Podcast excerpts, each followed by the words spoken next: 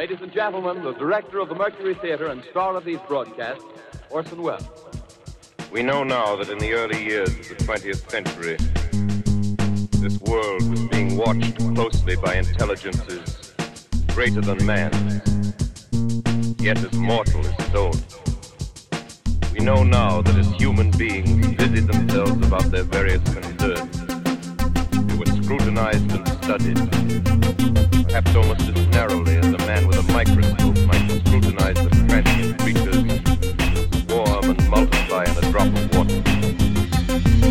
Infinite complacency, people went to and fro the earth about their little affairs, serene in the assurance of their dominion over this small, spinning fragment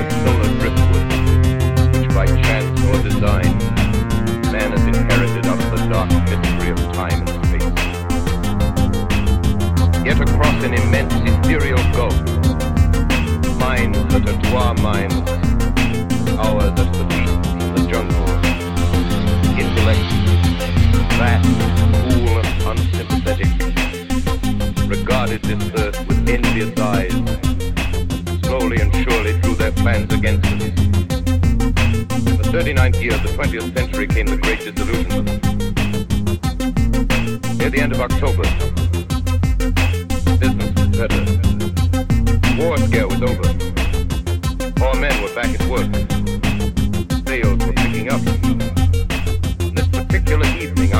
30th, the Crosley service estimated that 32 million people were listening in on radio.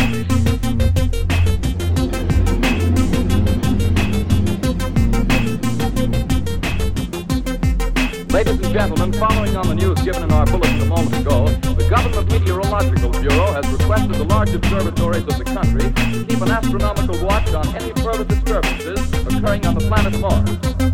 Due to the unusual nature of this occurrence, we have arranged an interview with the noted astronomer Professor Pearson, who will give us his views on this event.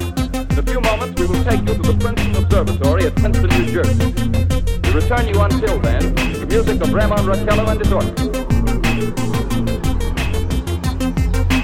We are ready now to take you to the Princeton Observatory at Princeton, where Carl Phillips, our commentator, will interview Professor Richard Pearson, famous astronomer. Take you now to Princeton, New Jersey. Good evening, ladies and gentlemen. Carl Phillips speaking to you from the Observatory of. Standing in a large semicircular room, pitch black except for outlaw Through this opening, I can see a sprinkling stars and a kind of frosty glow reflected in a huge telescope. Ticking sound you hear, the vibration of. Me on a small platform, peering through this giant lens. I ask you to be patient, ladies and gentlemen, during any delays, that may arise during our interview.